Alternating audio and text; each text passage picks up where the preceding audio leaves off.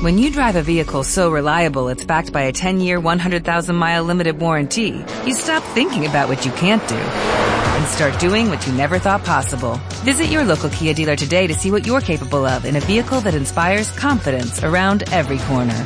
Kia, movement that inspires. Call 800-333-4KIA for details. Always drive safely. Limited inventory available. Warranties include 10-year 100,000 mile powertrain and 5-year 60,000 mile basic. Warranties are limited. See retailer for details.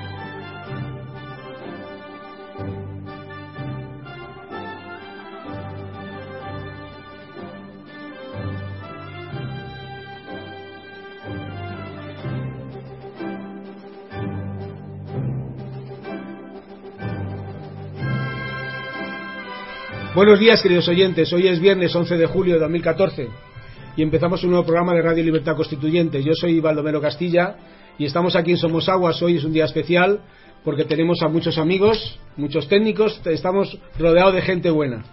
Voy a empezar por Joana, es una eh, seguidora nuestra que no, es muy activa en las redes sociales y que ha venido a visitar a don Antonio. Ha venido con dos amigos más, con Gabriel y con José Ramón.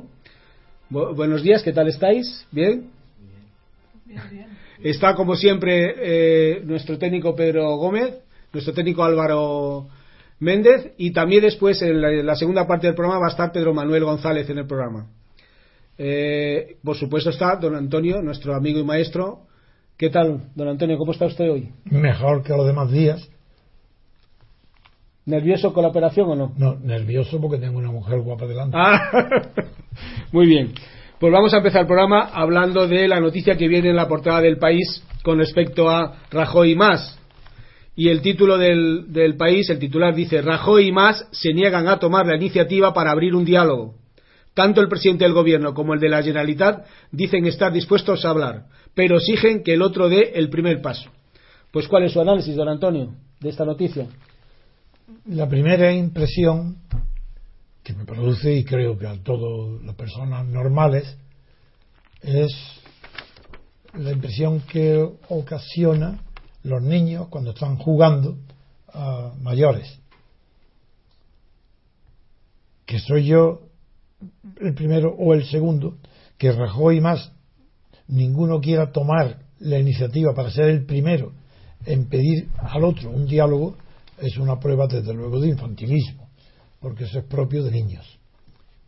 Sobre todo en un ámbito como el de la política, donde lleva bueno, miles de años, donde estas cuestiones están resueltas, las cuestiones de la preferencia o de las prioridades, lo que se llama el protocolo, que el protocolo no solo es la, ceremonial, no solo es para saber el orden, donde, cómo se sientan en una mesa amplia personalidades con distintos rangos políticos, jurídicos sociales o económicos. No solo eso, no el protocolo también implica las relaciones de eh, jerarquía y eh, subordinación entre personas de la misma eh, sujeto al, al, mismo sistema administrativo. No, si un ministro, pues no, no tiene que si, si un ministro quiere estar se reúne a comer con los directores de los servicios, pues ya es tan automático que cada uno ocupa su asiento. A propósito de esto, quiero recordar del protocolo y del orden de preferencia y de las alturas, porque yo no sé si Arturo Más se pondrá como Sarkozy también mmm, suelas internas en los zapatos para parecer más alto, porque como anda como un pavo real que se pisa que se pisa los talones, pues no sé si es que lleva suelas postizas.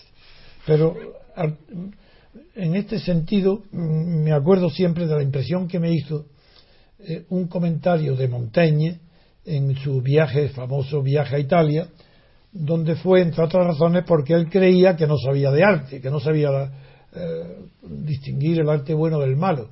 Y sin embargo, cuando regresó de Italia y escribió su libro, resultó ser un experto extraordinario en esta materia. Y contó cómo en Florencia fue recibido por el duque de Toscana, que era el equivalente al rey. El que, estos eran los Médicis, pero no los Médicis primero, no los fundadores de la República de Florencia moderna, no de Cosme de Médicis, ni de su hijo Pedro el Gotoso, ni de su nieto Lorenzo de Médicis, no, sino una rama lejana, ni siquiera muy cercana, que también era de los Médicis, que después de haber caído eh, Lorenzo de Médicis y su hijo Pedro, a finales del antes de terminar el siglo XV, a la vez que el, casi cuando se descubrió América en octubre del, del 92 ahí fue cuando terminó el ducado de Lorenzo de Médicis pero le sucedió su hijo Pedro y este terminó con una revolución que puso fin a la República. Hubo un periodo muy luego muy agitado y al final de ese periodo Carlos V impuso por la fuerza como estaba dominando España dominaba esa zona de Italia creó el ducado de Toscana y ahí el duque de Toscana eh, el que, del que está hablando eh, Montaigne era hijo de Cosme que fue el primer duque que tiene la maravillosa estatua en Florencia hecha por Juan de Bolonia que en aquella época lo aprovecho porque es precioso la estética y la belleza para mí es casi primordial.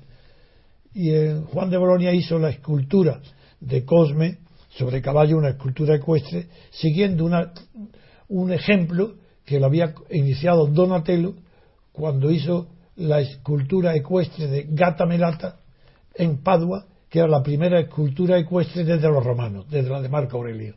Y triunfó eh, Donatello, donde luego fracasarían tantos otros, entre ellos Leonardo de Medici, Leonardo de Vinci. Pues bien, después de la tesis que yo he podido construir en mi libro de estética sobre estas esculturas, no me olvido de lo que voy a contar. Es un, lo contaré luego lo de la, historia de Montaña. Pero no me olvido de ello porque antes quiero, para que sepáis la importancia que tiene la cortesía, el protocolo y la corte en todo lo que estamos hablando, se refleja en las esculturas ecuestres. Por ejemplo, en Padua era una ciudad la más pacífica de toda Italia, pertenecía a Venecia, era, era un país distinto, un estado diferente, era el Véneto. Y Padua Mm, se decía entonces que era la única ciudad de Italia donde los caballeros paseaban sin espada.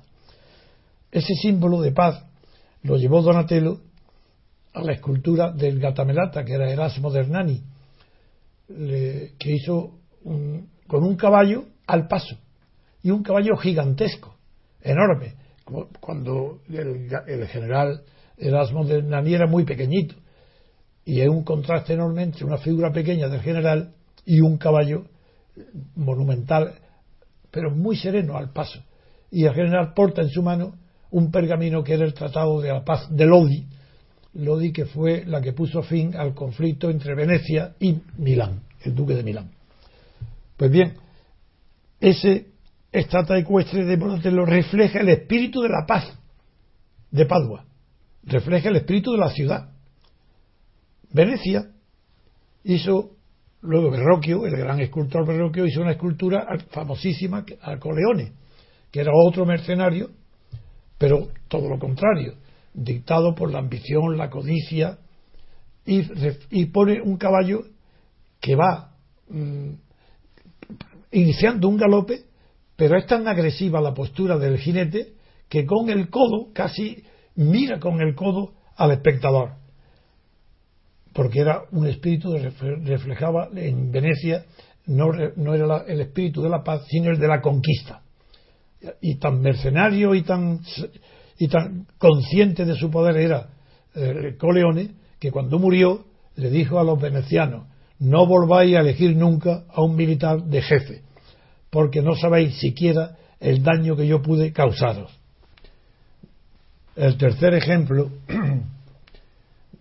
artístico para comprender que los grandes monumentos ecuestres, los grandes artistas los han utilizado para reflejar en ellos no la personalidad del jinete, ni siquiera el momento histórico al que pertenece el héroe, sino el espíritu de la ciudad a la que pertenece.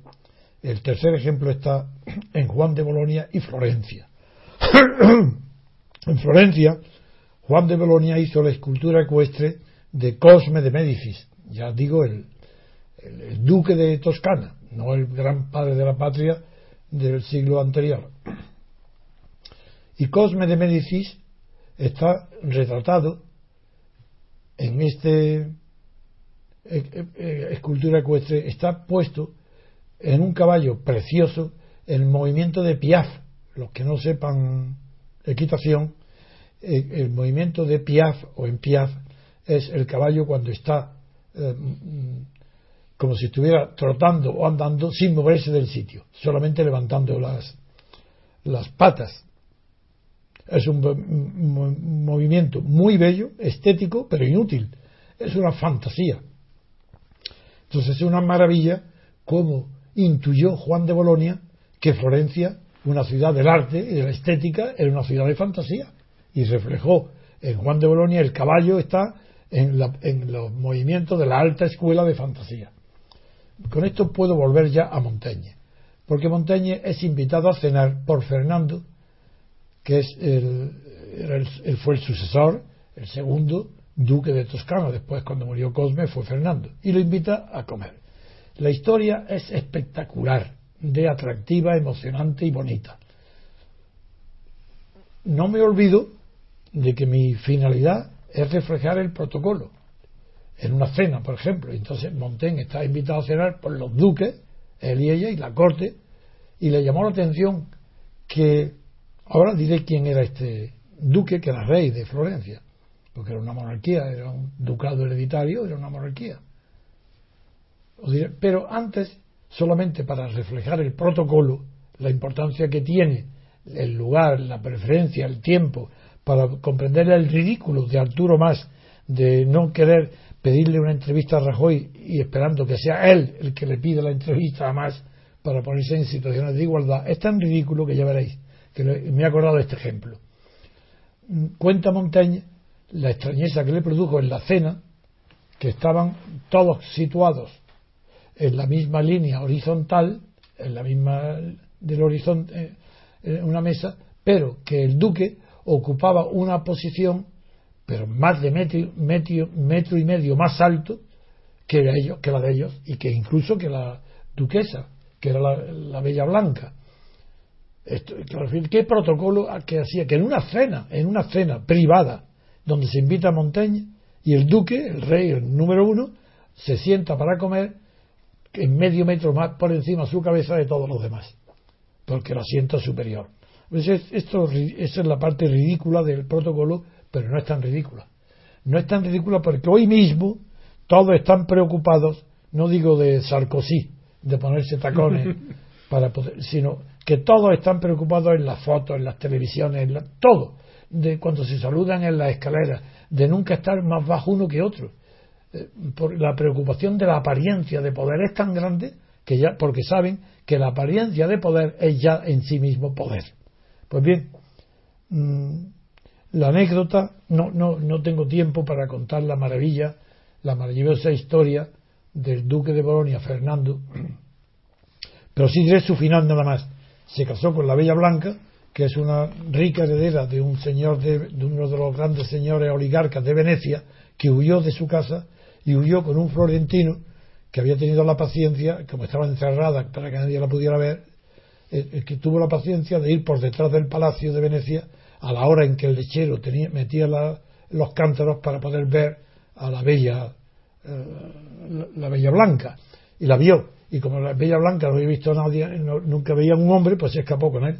Se escapó con él en una barcaza y el padre, que era riquísimo, publicó un bando en toda Italia y mandó a todos los potentados de Italia dando un premio enorme para coger prisioneros y matar al, osado eh, que, había, se había raptado a su hija, se casó con ella y se escondió en Florencia. Llegó a oídas, porque tenía fama de ser la mujer más bella de Italia. Llegó a oídas de, del rey, de, de, Fernando, del duque, y la invitó a él y a su marido. Los colmó de honores.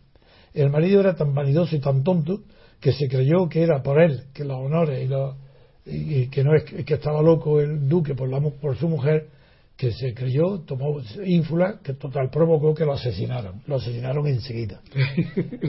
y, ya, enseguida ya tuvo el, camino libre el duque de Toscana para casarse con la Bella Blanca de Venecia. Se casa con ella.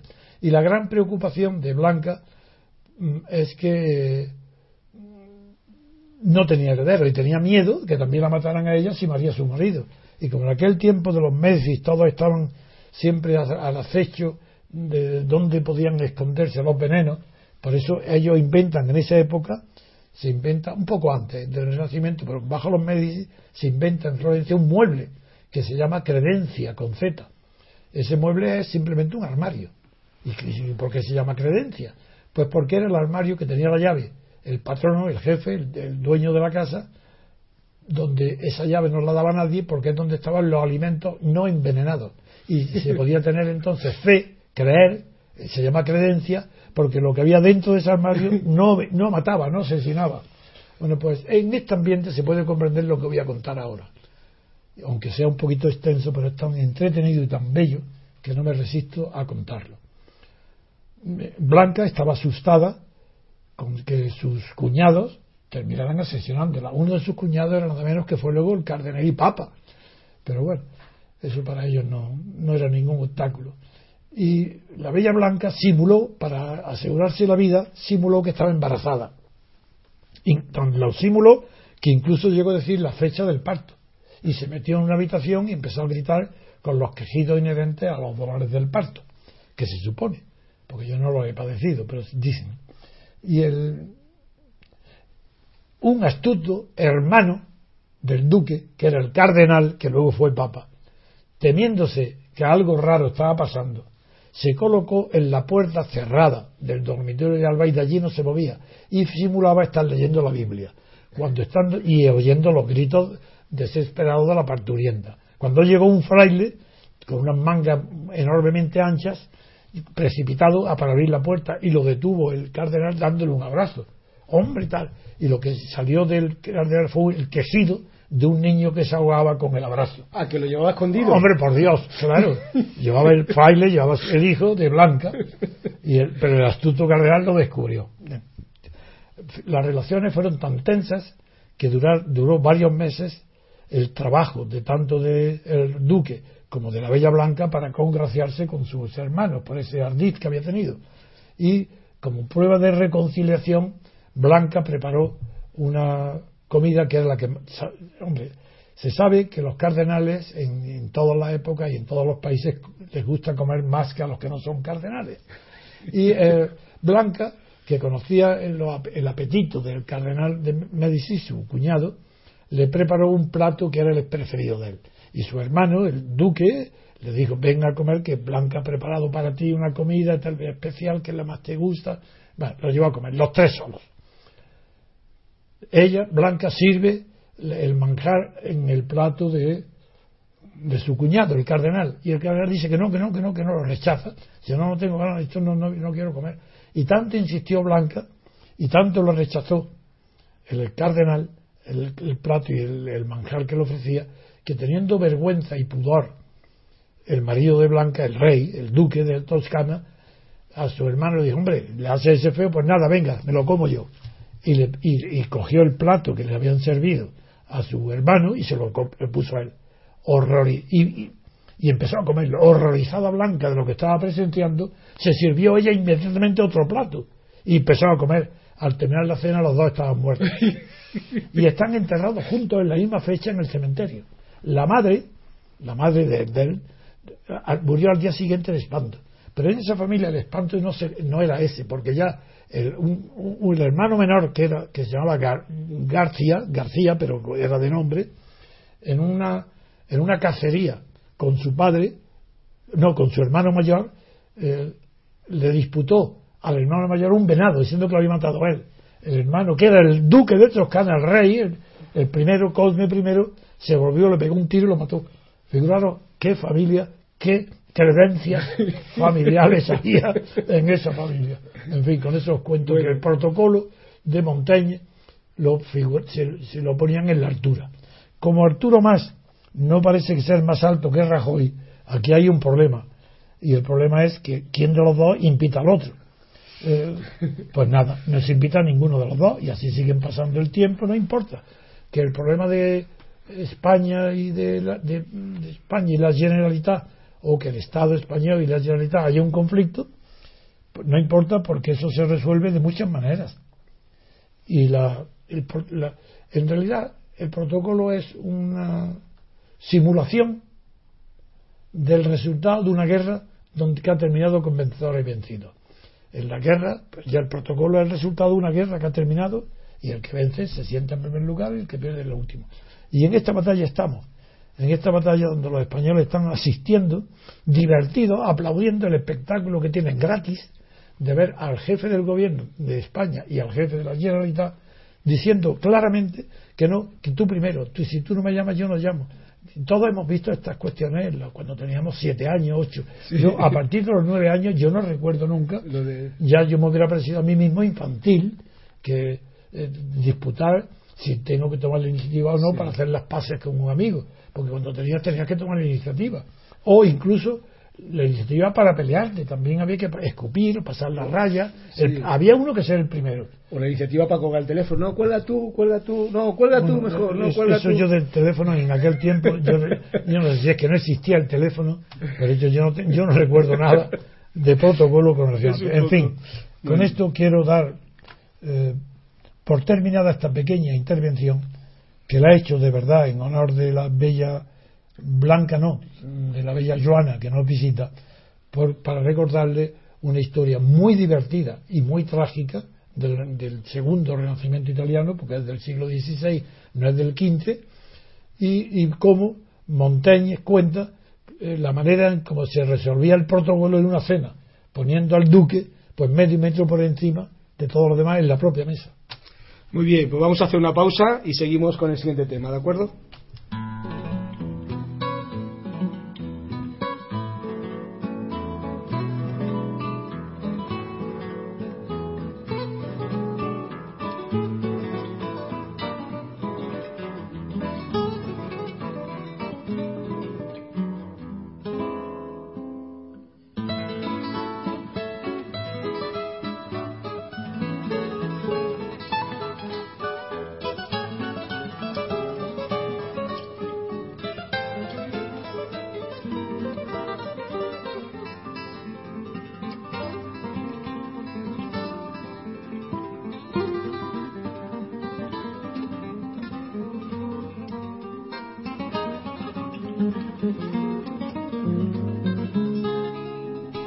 Seguimos con el programa. Esta vez ya vamos a entrar en temas jurídicos con nuestro amigo y experto jurídico Pedro Manuel eh, González.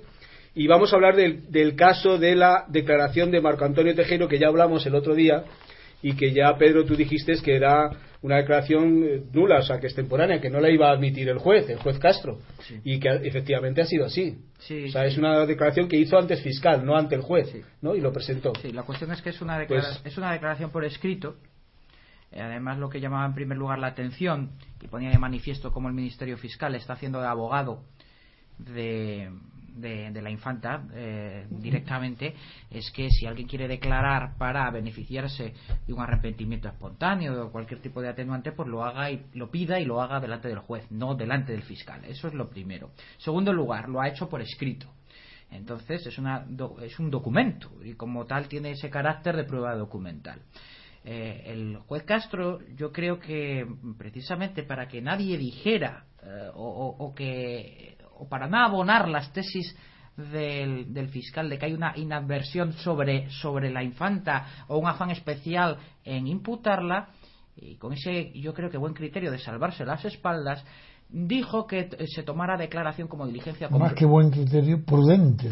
Prudente criterio. Porque bueno no es. No prudente prudente efectivamente para cubrirse las espaldas. Eso es por lo eso que no hace es, citar es inseguro. Sí lo que hace es citar a este señor visto su testimonio por escrito citarle para mañana precisamente para el sábado próximo eh, y como una diligencia complementaria de la instrucción, aún, aún estando finalizada la fase de instrucción y abierta ya la fase Eso es lo que me gustaría que tú explicaras bien, mm. porque para los no penalistas, y eh, no digamos nada para los que no son abogados, mm.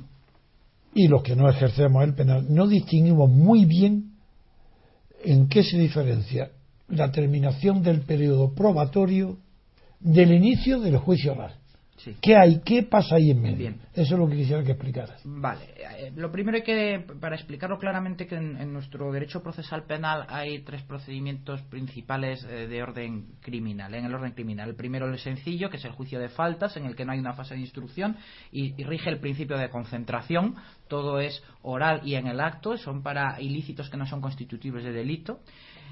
luego, el más grave el opuesto en cuanto a la gravedad sería el procedimiento ordinario, que tiene una fase de instrucción que se llama la fase de sumario y que finaliza con el auto de conclusión de sumario y después la fase del procedimiento plenario. Y luego el tercer tipo de procedimiento, que es el que, el que nos ocupa en este caso, que es el que se llama procedimiento abreviado, que es para eh, unos delitos que no son de tanta gravedad como los que se llevan por el procedimiento sumario, y, pero que son delitos, son más que falta, pueden llegar hasta apenas de 12 años, si mal no recuerdo, de 9 a 12 años pueden llegar.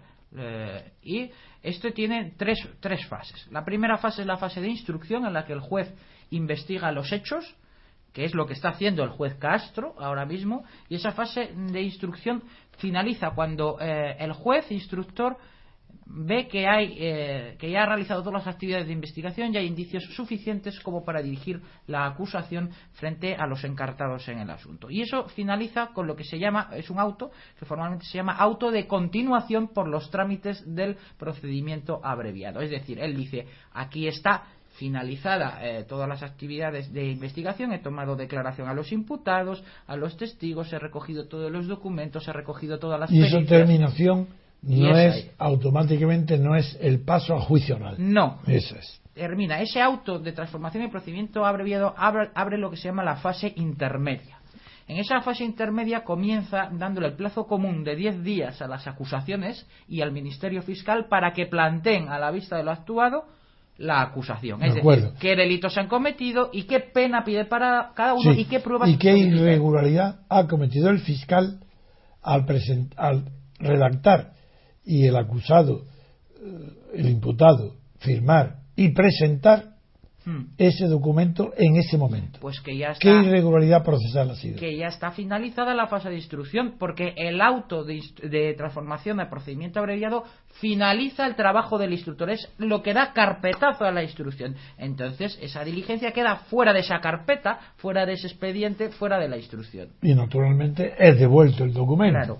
Claro. ¿Y por qué a quién se lo devuelve? ¿Al fiscal? Al fiscal. ¿Y por qué al fiscal? Porque es el que lo presenta no al, no al que ha firmado el documento. No, claro, porque eh, no lo ha presentado como parte. Si eso es lo que a mí me llamaba muchísimo la atención la otra vez, que no es él el que lo presenta, lo presenta a través del Ministerio me Fiscal. porque mis preguntas van a decir que es esto, qué prevaricación hay aquí. Lo que hay es que se ve clarísimamente una estrategia conjunta de defensa para quitarle el muerto de encima a la infanta Cristina. O sea, es que es así de sencillo y de claro. Pero si el propio juez le devuelve el documento al mm. fiscal, lo está acusando de que el fiscal es el que ha presentado el documento ya, que lo devuelve al mismo que se lo ha presentado. Lo ha puesto en evidencia. Pues eso es el colmo, es, la peor venganza que le podía haber hecho el juez al fiscal. Es que el que le ha dejado con el trasero al aire al fiscal ha sido el propio Marco Antonio Tejero, porque claro, como, como bien decía usted, don Antonio, eh, ah, eh, eh,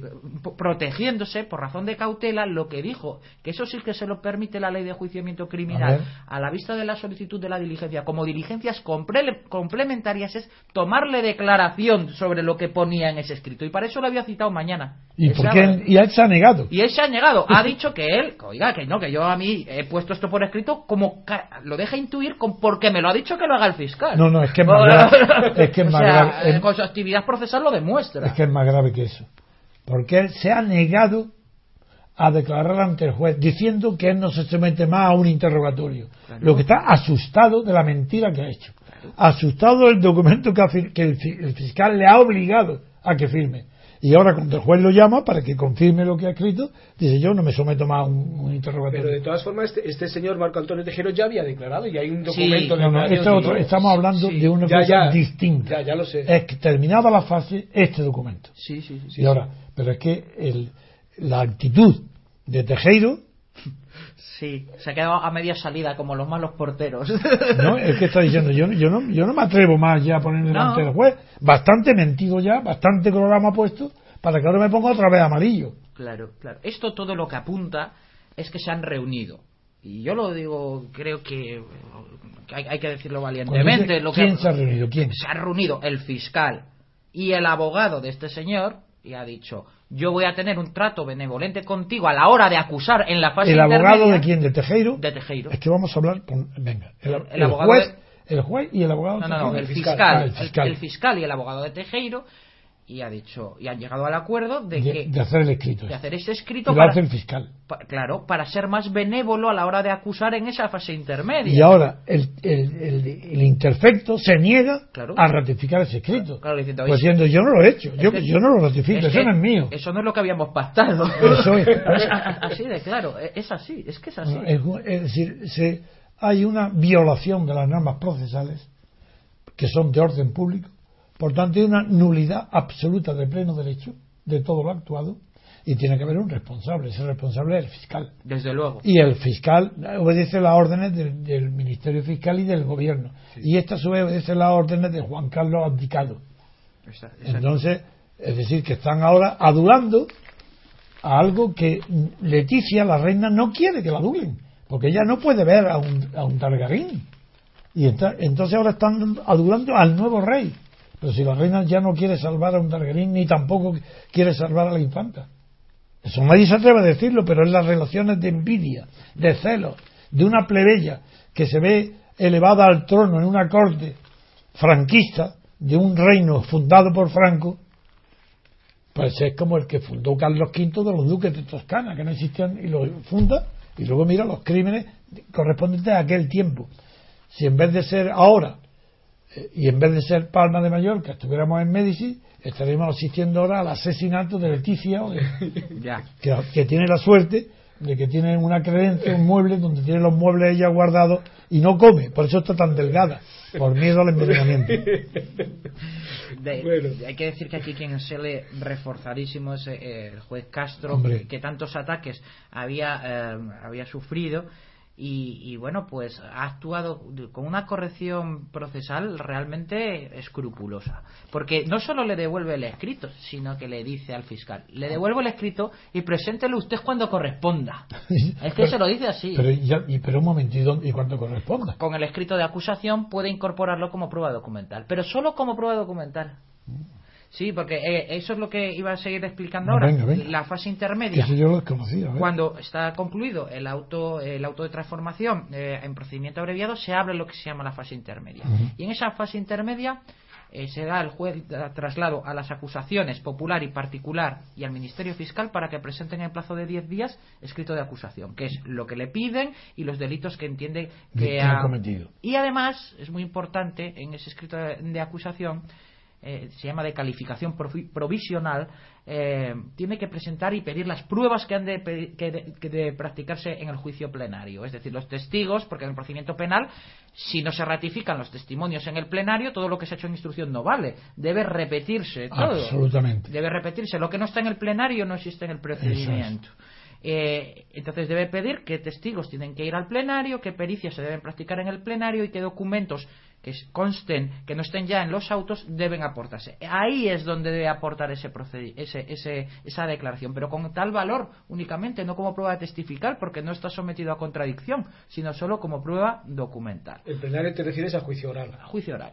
Eh, cuando ya el fiscal y las acusaciones me presentan sus escritos de calificación provisional de acusación, se da traslado a las defensas para que correlativamente contesten eh, en defensa pidiendo la absolución o alegando las eh, circunstancias atenuantes y también pidiendo la prueba que a su derecho convenga. Cuando esto sucede, escrito de acusación, escrito de defensa, se finaliza la fase intermedia. Y entonces ya es cuando se, pasa se elevan los autos. Eso es, y se pasa, a la, a la, se pasa a la fase de juiciamiento, de juicio oral, de juiciamiento plenario. Ahora está muy claro, creo, yo, para los que no son abogados, creo que sí lo han entendido bien. O sea, que para cuándo más o menos será el juicio oral, eso, más eso, no se sabe. depende, depende, de la... depende, de cómo funcione la audiencia, que ah. será el órgano encargado cuando reciba los autos, cuando reciba la instrucción, ellos, en teoría, según riguroso orden de Yo lo que quería aquí en público, felicitarte porque te atreves siempre, siempre a decir tu opinión, que no es opinión, como es un criterio, puesto que está basado en razones jurídicas y legales, y siempre dice, aunque te enfrente con quien sea, y das un ejemplo de lo que es un abogado de verdad, un jurista, conoce el tema y sabía que era nulo lo que había hecho eh, el fiscal, y antes de que ningún periódico, ningún periodista se atrevan a, están esperando a ver lo que opinan los juristas, pues yo tuve el primer día y en el acto aquí improvisaste la, la, la contestación radical de la nulidad referente a la nulidad absoluta del escrito presentado por el fiscal, que el juez ha dicho, la ha utilizado las mismas palabras que tú, el mismo concepto de la extemporaneidad, que además, además, también se han señalado que además no están hechos delante del juez el documento. No, no, no, no, no, Ni siquiera creo que es un documento público, no es ni un acta de manifestaciones. Claro. O sea, es un escrito. Como, como, lo ha hecho delante del juez. Yo creo que lo ha hecho delante Bien, con eso podemos dar por terminado este asunto y pasar a otro. Sí, tienen más temas, ¿no? Sí, bueno, yo había traído, mm, aparte de esta noticia que creo que era la más importante, eh, algunas cuestiones eh, que han sucedido dentro del ámbito de la justicia que creo que merecen la consideración de don Antonio. La primera de ellas que traigo es eh, que el Tribunal Supremo ha admitido a trámite una demanda eh, contra la elección de su presidente, contra la elección. ¿Pero cómo? cómo? ¿En, ¿En, el contencioso administrativo? Sí, sí, sí, la ha presentado la Asociación de Jueces Francisco de Vitoria eh, ha presentado una demanda. Sí, sí, para nulidad del nombramiento de Carlos Lesmes como presidente del Supremo. Pero por inhabilidad, inhabilitación de la persona o por irregularidad en el procedimiento. Por irregularidad en el procedimiento de su elección. Bien, bueno. Sí, dice concretamente que eh, Francisco de Vitoria, esta asociación, presentó eh, una demanda el pasado mes de enero que ahora ha sido admitida en el que dice y califica en su propio escrito de demanda entender que se ha producido un cambalache en la negociación, de, negociación política respecto a la elección del presidente del Tribunal que ha sido a cambio de otra cosa, a cambio de algo. Y acreditan una injerencia de los partidos y del propio gobierno en la elección con graves consecuencias.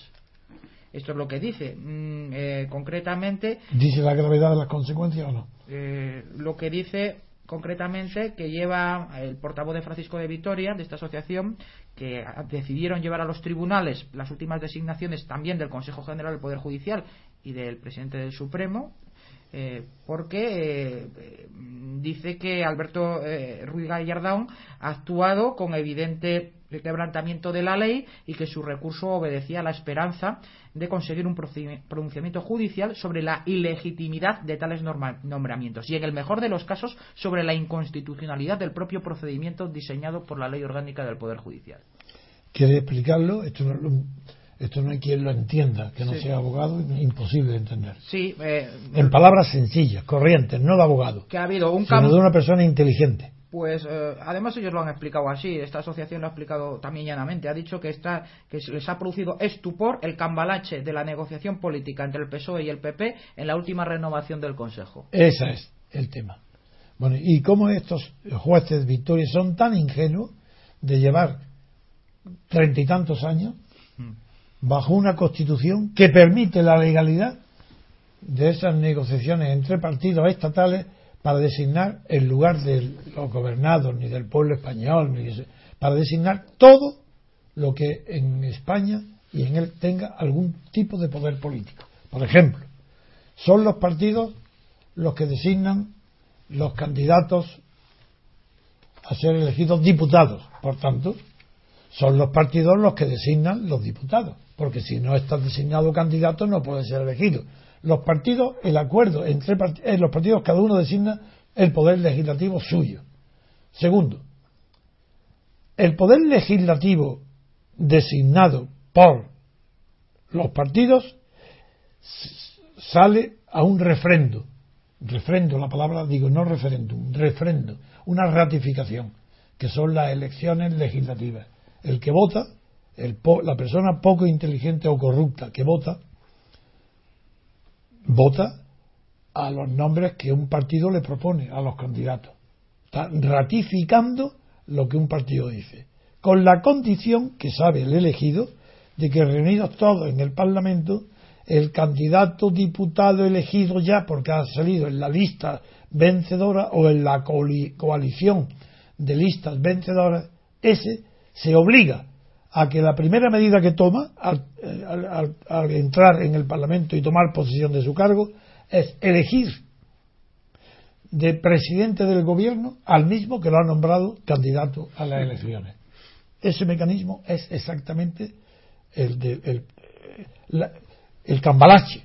Si hablan cambalache, perfecto, venga, cambalache, primer cambalache. El legislativo nombra al ejecutivo como cambalache previamente acordado entre el PP y el PSOE. Segundo, jueces. ¿Pero de qué protestan estos victorias? Si el Consejo del Poder Judicial es un cambalache íntegro. Bueno, cada vez menos.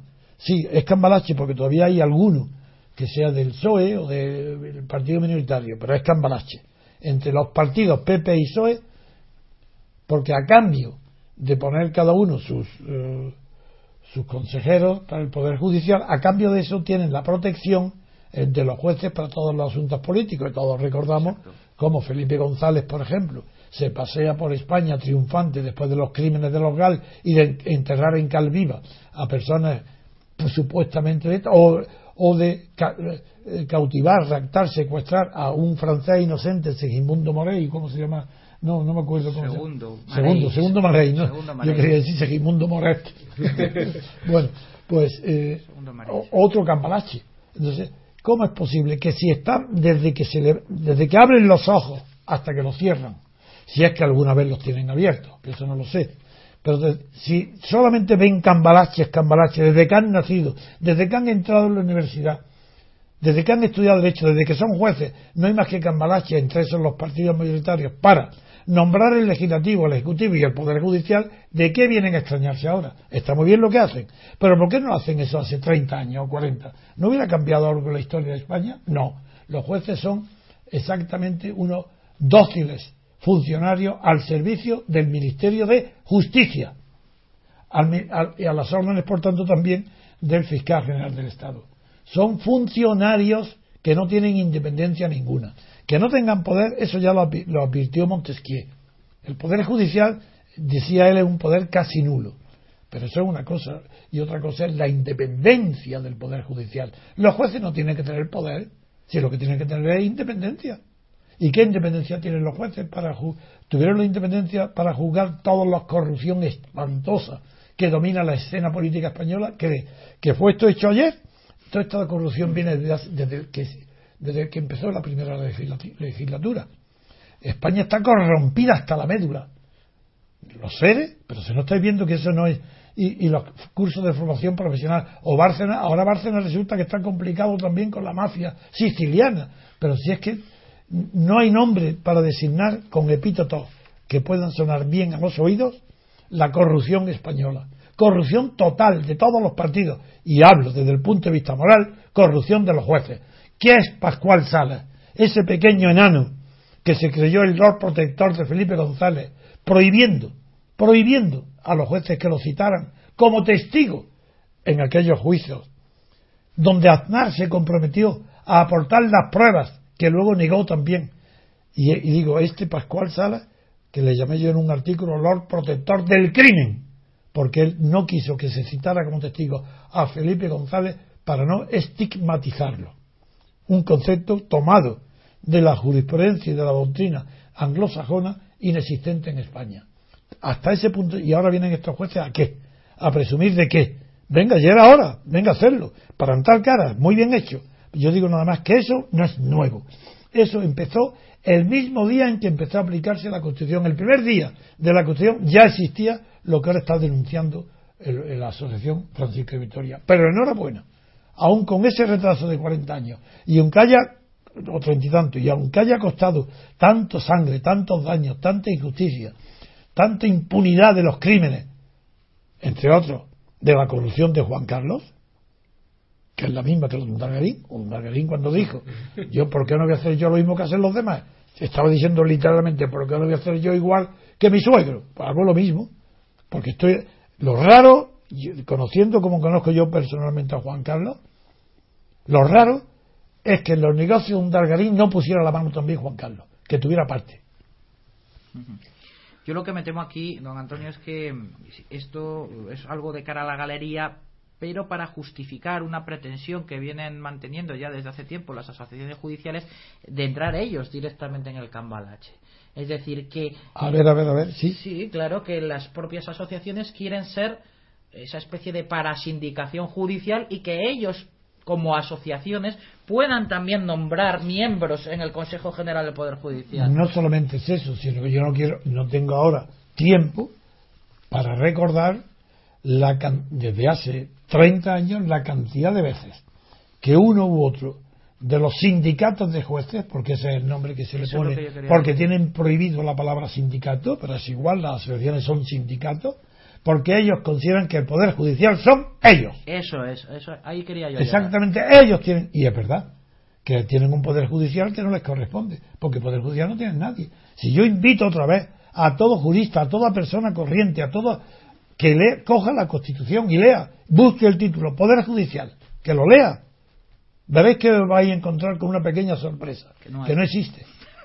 que pone el título Poder Judicial y debajo no hay ni un, un párrafo que hable del Poder Judicial y en su lugar, debajo del epígrafe, del epígrafe que dice Poder Judicial, debajo de él hay ya un texto que empieza en plural, diciendo los jueces en plural, pero que el Poder Judicial no es plural, es único. Es como el poder del gobierno, no puede haber en plural, es uno. Bien, pues ahí dice, los jueces serán independientes en el ejercicio de su función.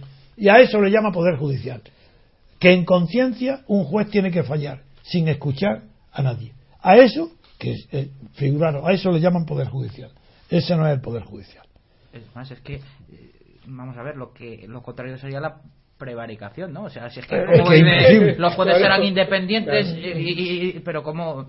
es que, eso será por supuesto, ¿no? Es que pues los jueces no, serán prevaricadores. Ah, pues, vale, pues bien. Pues bueno, pues sí, tendría el mismo valor que la constitución de las Cortes de Cádiz, cuando dijo los españoles serán... Buenos y benéficos. Benéficos y sí. sí bueno y sí. Bueno, no, la palabra no. Serán... Y, honestos. no, no. no no me acuerdo la palabra exacta. Benéfico sí decía. Sí, sí, y benéfico, sí. Serán buenos y benéficos, no sé. Bien, en fin, es algo tan ridículo que todo esto es la falsedad de la Constitución. No hay poder judicial en España, no hay separación ninguna de poderes. Esto es una oligarquía frenética de partidos estatales, financiados por los contribuyentes. Quien paga todo esto es el contribuyente. Hay motivos más que de sobra para buscar hoy en España, antes de que termine hundida por completo, un movimiento de abstención fiscal, de que nadie pague nada. Ya ha llegado ese momento. Bueno, pues tienes más noticias. Sí, bueno, pues siguiendo del Supremo al Constitucional, que es la otra pata de banco de, la justicia. Eh, a mí ha habido una, don Antonio, una, noticia que yo me, no he podido evitar sonreírme, pero la verdad es que es un poco, un poco triste. Y es la siguiente el Tribunal Constitucional tarda cuatro años en reconocer dilaciones indebidas en un proceso judicial. Es decir, el, Tribunal Constitucional ha tardado cuatro años, cuatro años en pronunciarse sobre el recurso de amparo presentado por un ciudadano extranjero que denunciaba dilaciones indebidas en un proceso judicial en la instancia para regularizar su situación. Eso es maravilloso, que es un chiste. Y no, es que es verdad. Es, es un chiste. ¿Cuánto, ¿Cuánto tiempo, qué dilación la ha denunciado? A lo mejor menos de cuatro años. Claro que sí. Vamos a ver, aquí es que el juzgado de lo contencioso administrativo número 6 de Madrid admitió en noviembre a trámite la demanda, pero acordó señalar vista para el 5 de junio de 2012. Tres años después, es decir, tres, años. Luego ha tardado más el Constitucional en declarar la dilación que la dilación denunciada. Exactamente. yo a mí esto era una. Hombre es un chiste maravilloso. Me parecía una, una noticia que le. Estupenda. bueno, estupenda para nosotros reírnos, pero terrible para el perjudicado por la noticia, los perjudicados, y para el interés general de, del orden procesal. Han tardado casi tanto en decidir como decidieron sobre la constitucionalidad del Estatuto de Cataluña. Es algo bastante curioso en este caso. Y, luego la última que le he traído es em, porque en la, en la reforma de la ley orgánica del Poder Judicial que está despertando pues eh, tantos recelos en, en, todas las profesiones de la justicia, no solo en abogados y procuradores, sino también en jueces y secretarios judiciales, pues hay un cambio de, denominación. Ya sabe don Antonio que los secretarios judiciales van a dejar de llamarse secretarios judiciales. No me extraña porque con, no ahora eran secretarias también, las secretarias y los secretarios judiciales. Hay secretarias ya. No, pero ahora ahora ya ni secretarios ni secretaria. El término desaparece de la ley orgánica. Y se llamará algo un nombre mucho más excelso, ¿no? Letrados, letrados judiciales. Al letrado. Sí, está mejor que secretario, claro. Sí, pues era. me ha llamado también la atención porque. Y ya dejará de ser secreto lo que hagan. Si no son secretarios. Sí, sí, sí, la fe pública judicial. Ahora, además, eh, ya la última reforma de la ley orgánica de lo que hizo fue atribuirles eh, funciones jurisdiccionales. Entonces, que ya no hay en el vocabulario español, ya no hay más mm, epítetos o adjetivos para calificar hacia arriba las profesiones porque ya, claro, ahora los ayudantes sanitarios, ahora como son, no sé, doctores, no sé qué, y, los, peritos son ingenieros, y los otros son... Y en esta reforma también, eh, viendo la noticia, otra cuestión importante es que los registros civiles van a pasar ya. Eh, ah, bueno, sí, eso, les interesa a la opinión pública. Sí, eh, los registros civiles ya no van a estar a, su frente un juez encargado del registro civil, sino que pasa a los registros mercantiles. Son los registradores de los registros mercantiles. Esto se ha llamado privatización. Eh, yo lo he leído en algún sitio, privatización de los registros civiles. ¿y, ¿Y qué diferencia hay entre el registro mercantil, el registro de la propiedad y el registro civil? ¿Para qué? Hombre, figuraros si conozco yo la diferencia, que mi padre fue registrador de la propiedad, que yo soy notario, que por tanto conozco a la perfección todo esto. Pero ¿qué fundamento tiene que se incorpore el registro civil, que es, un mecanismo de identificación de las personas? Y las nacionalidades. Y de los datos reguladores de una persona. Aquellos datos que incluso Santo Tomás de Aquino llegó a considerar esos datos, no con los nombres que hoy tienen, como los rasgos definitorios de la personalidad. Así, para Santo Tomás de Aquino, la personalidad de una persona eran sus rasgos descriptivos, como hoy en los documentos nacionales de mm. identidad. Bien, ¿qué tiene que ver eso con la función de un registrador? Pues yo no le veo mucho. Hay un registro, muy bien, de acuerdo. Pero ¿qué función jurídica hace una oposición tan dura? Yo no sé si seguirá siendo, supongo que sí. bueno, ¿por qué se exige una oposición tan dura para estar al frente de un registro donde que escribe los nacimientos y las defunciones. Pero, pero ¿por qué se exige saber la, ley hipotecaria alemana y la australiana? Es verdad, es verdad. ¿Por qué se exige para eso? Sí, de hecho, los registros civiles de ordinario en los pueblos pequeños, que no son capitales de provincia, venía la función, eh, se, desarrollaba conjuntamente con la del juzgado de paz. no, no, es que, vamos a ver, hay algo no digo vamos a ver es una expresión muy vulgar. Hay que empezar a examinar las cosas desde el origen. La función del registrador está justificada porque tiene una labor de calificación de lo que registra. No puede registrar nada sin antes calificarlo. Y esa calificación es jurídica. Por eso se necesita una especialidad, un estudio especial para poder estar capacitado para calificar decir este, este documento que me presentan es tal cosa, eh, eh, tiene los requisitos legales, puedo rechazarlo, no escribirlo, pero tiene que tener una formación jurídica muy fuerte, porque tiene que juzgar los documentos notariales, por ejemplo. Un notario hace un documento lo que quiera, pero si el registro lo lleva a registrar en, en el registro de la propiedad o el registro mercantil, el registrador tiene la calificación jurídica suficiente para rechazar a esa escritura notarial y decirle al notario, yo no le escribo a usted su... Bien, ¿qué tiene que ver eso con los registros civiles? ¿Me lo queréis explicar alguno? ¿Qué, si para escribir un nacimiento, ¿qué calificación hay que ser? ¿Experto en qué? ¿En nacimientos? No. ¿Experto en fetos? Para decir esto no es un feto, esto es que ha nacido, esto está viviendo. ¿Qué es lo, qué es lo que... ¿Qué especialidad se requiere para escribir un nacimiento? Y bueno, y no digamos para escribir un, una defunción, un muerto. ¿Qué, qué, qué hay que hacer?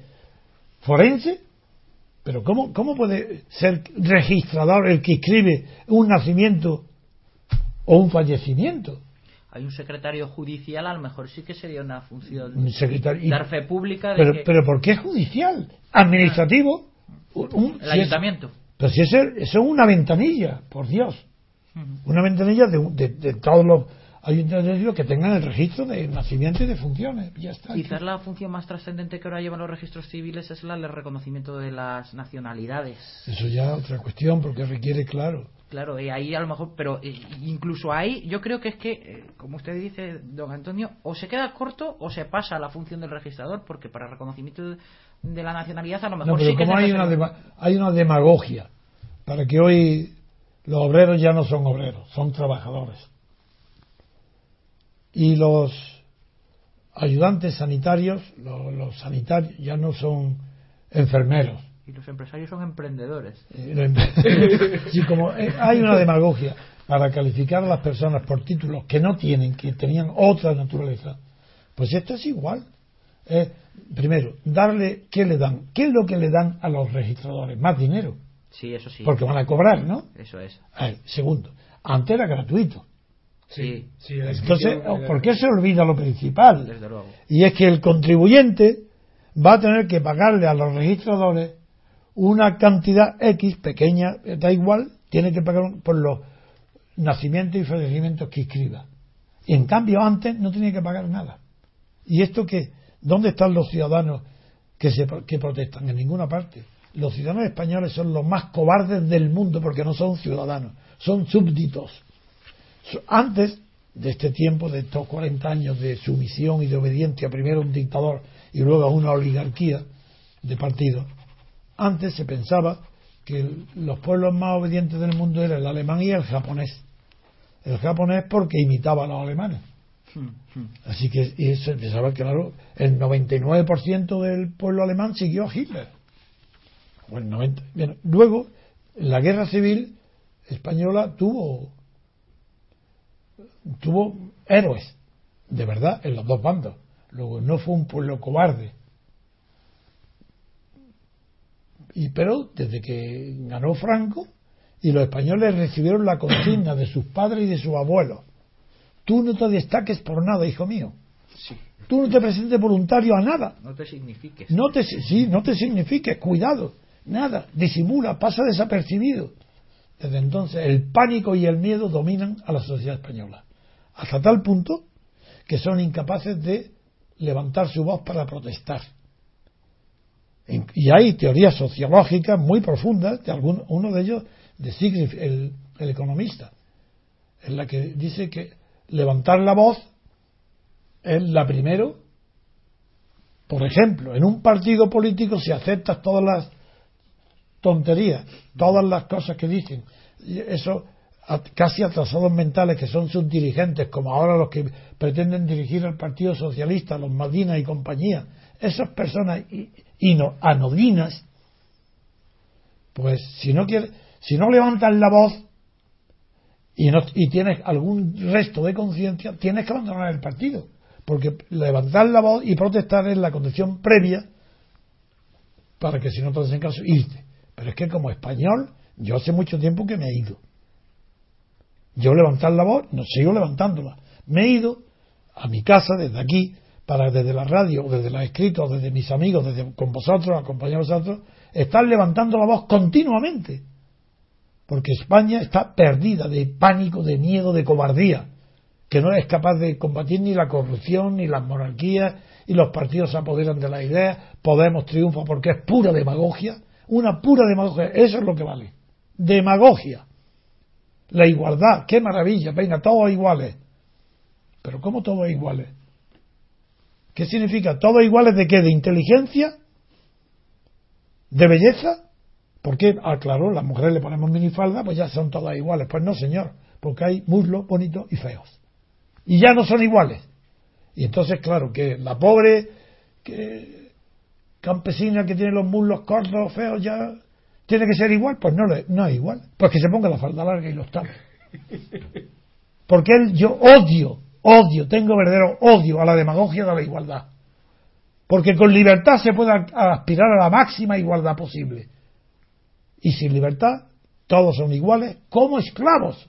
Y España hoy hay la igualdad de la esclavitud. Todos son esclavos, hombres y mujeres. Y odio la demagogia del feminismo. Le odio la demagogia de los homosexuales. Odio todo lo que es desigualdad elevada a igualdad. Pues no, señor.